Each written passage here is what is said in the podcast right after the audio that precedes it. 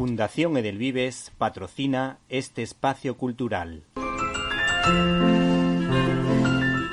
Peluches, Jesucito de mi vida. Los juguetes que tocan el corazón. El regalo que no se esperan, pero que nunca olvidarán. Nos puedes encontrar en www.jesucito.es.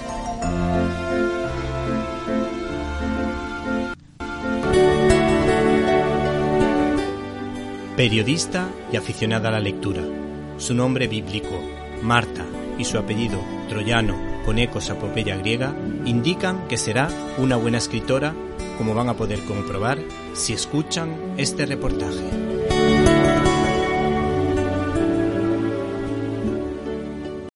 En este programa os recomendamos la película Las Crónicas de Narnia, el león, la bruja y el armario del año 2005, basada en el libro homónimo del escritor inglés C.S. Lewis. Esta película está dirigida por Andrew Adamson y protagonizada por Tilda Swinton. Ella hace de la bruja blanca la antagonista de la película.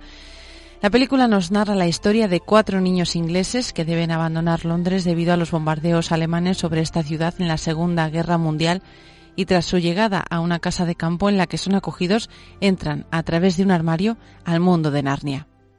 La más pequeña de los hermanos, Lucy, es la que entra primero en Narnia y allí conoce a un fauno, al señor Tumnus, que gracias a la inocencia y la ternura de la pequeña, se obra un milagro en su corazón y tras muchos años se siente por fin amado y querido simplemente por ser quien es. Debería irme. Demasiado tarde. Soy un fauno malísimo. Oh, no. Eres el fauno más simpático que he conocido. Entonces me temo que no has conocido a muchos. No. No has podido hacer nada tan malo. ¿Eh? No es por algo que haya hecho Lucy Pevensey. Es por lo que estoy haciendo. ¿Qué estás haciendo? Te estoy raptando. Es la bruja blanca. Ella es la responsable del eterno invierno, del frío. Tenemos órdenes. Si alguna vez vemos a un humano en el bosque, tenemos, te- tenemos que entregárselo. Pero, señor Tumnus, tú no lo harás.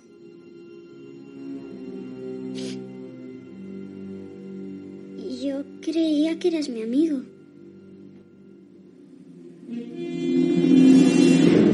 Pero quizá ya sepa que estás aquí. El bosque está repleto de espías. Incluso algunos árboles están de su lado.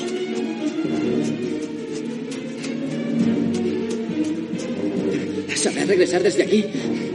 Creo que sí. De acuerdo.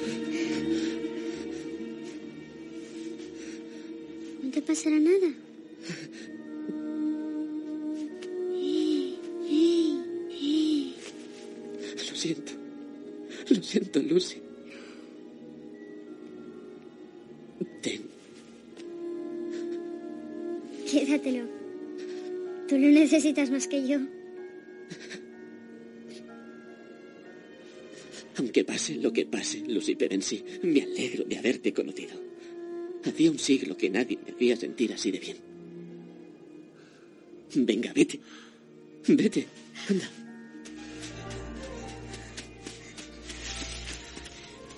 Después de este encuentro providencial para el señor Tumnus, Lucy regresa con sus hermanos para encontrarse que nadie la cree. Incluso se burlan de ella. Vemos aquí cómo a veces la relación entre hermanos es difícil, pero en la película acabamos por reconocer la importancia del perdón en la familia y cómo el hecho de que tratarse mal los unos a los otros puede llevar a cometer acciones aún peores con la intención de fastidiar a los demás, pero que pueden desencadenar consecuencias terribles, como ocurre aquí con el tercero de los hermanos, Edmund, cuando entra a Narnia y se encuentra con la que se hace llamar Reina de Narnia, la Bruja Blanca. ¿Cómo te llamas? ¿Hijo de Adán? Ah, Edmund. ¿Y cómo, si puedo saberlo, penetraste en mis dominios? No, no lo sé. Solo estaba siguiendo a mi hermana. ¿Tu hermana? ¿Cuántos sois? Cuatro. Lucy es la única que ya ha estado aquí. Dice que ha conocido a un fauno llamado Tu- Tumnus. Peter y Susan no lo han creído. Yo ahora sí. Edmund, Estarás helado. ¿Quieres sentarte conmigo?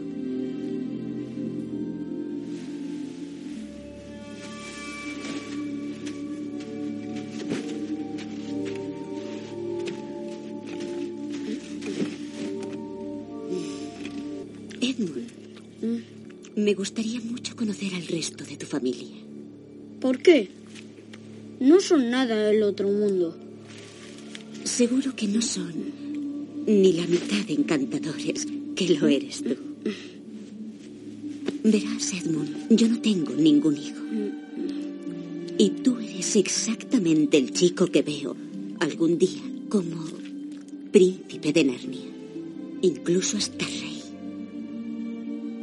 ¿En serio? Claro que tendrías que traer a tu familia. Ah, entonces... ¿Peter también sería rey? No, no. Pero un rey tiene siervos. Creo que podré traerlos. Con este deseo de obedecer a la bruja blanca para convertirse en príncipe de Narnia, Edmund vuelve, humilla todavía más a Lucy y cuando finalmente acaban por entrar todos en Narnia, se escabulle para cumplir su misión.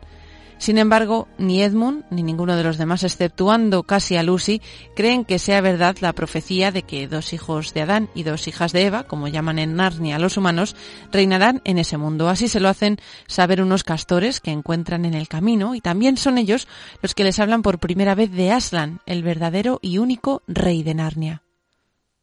Mucho más que esperanza. Aslan está en camino.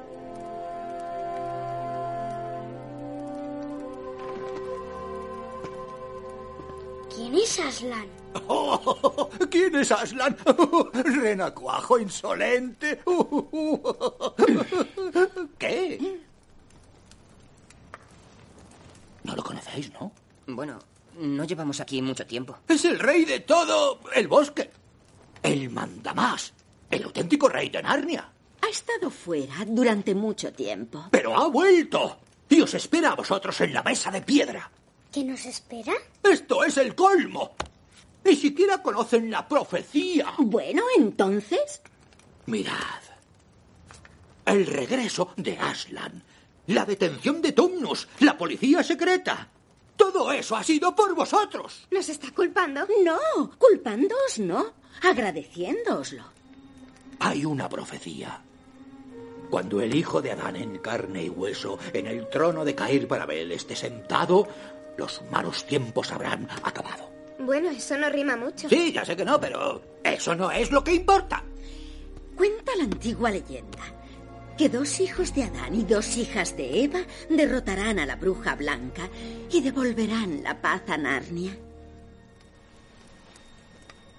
¿Y creen que somos nosotros? Eso espero, porque Aslan ya está armando a vuestro ejército. ¿Ejército? Mamá nos ha mandado fuera para alejarnos de la guerra. Creo que se han equivocado. Nosotros no somos héroes. Somos de Finchley. Miren, gracias por su hospitalidad. Pero de verdad, debemos irnos. No, no podéis marcharos. Tiene razón. Tenemos que ayudar al señor Tumnus. Nosotros no podemos. Lo siento. Pero es hora de que volvamos a casa.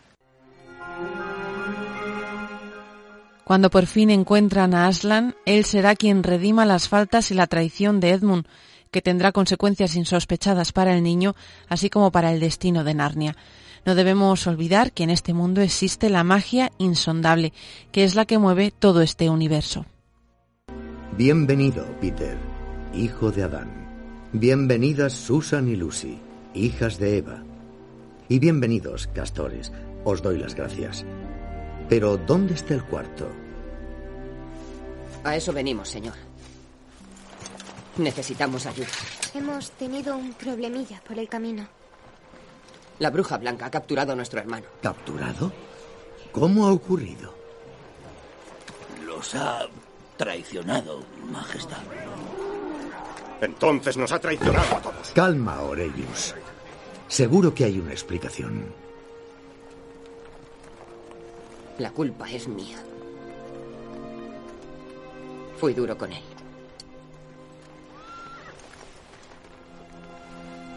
Todos lo fuimos. Señor, es nuestro hermano. Lo sé, querida, pero eso solo empeora las cosas. Quizás sea más arduo de lo que pensáis.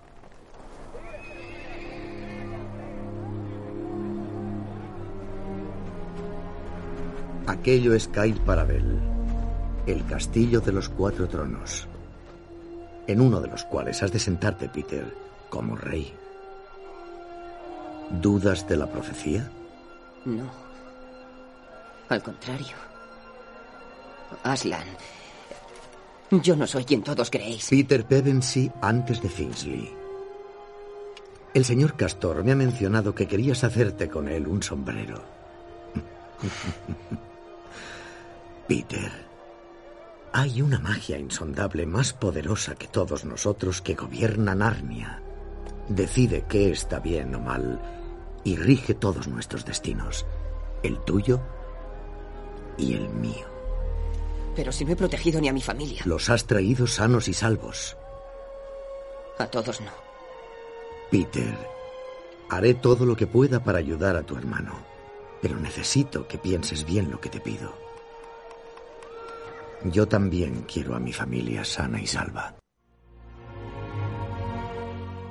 Y a pesar de que la maldad de la bruja blanca no conoce límites, esta magia es superior a su maldad.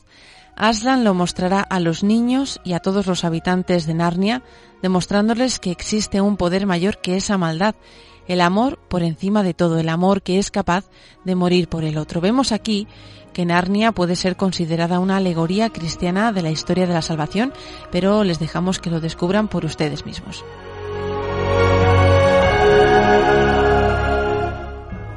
Para concluir, destacamos que en la película podemos aprender de la importancia de reconocer los errores cometidos, pedir perdón por ellos y asumir las consecuencias que tienen, siempre reconociendo que existe un poder superior a nosotros que tiene la capacidad de redimirnos de nuestras faltas para que seamos capaces de ocupar el lugar que se nos tiene preparado y para que cumplamos la misión que se nos ha encomendado.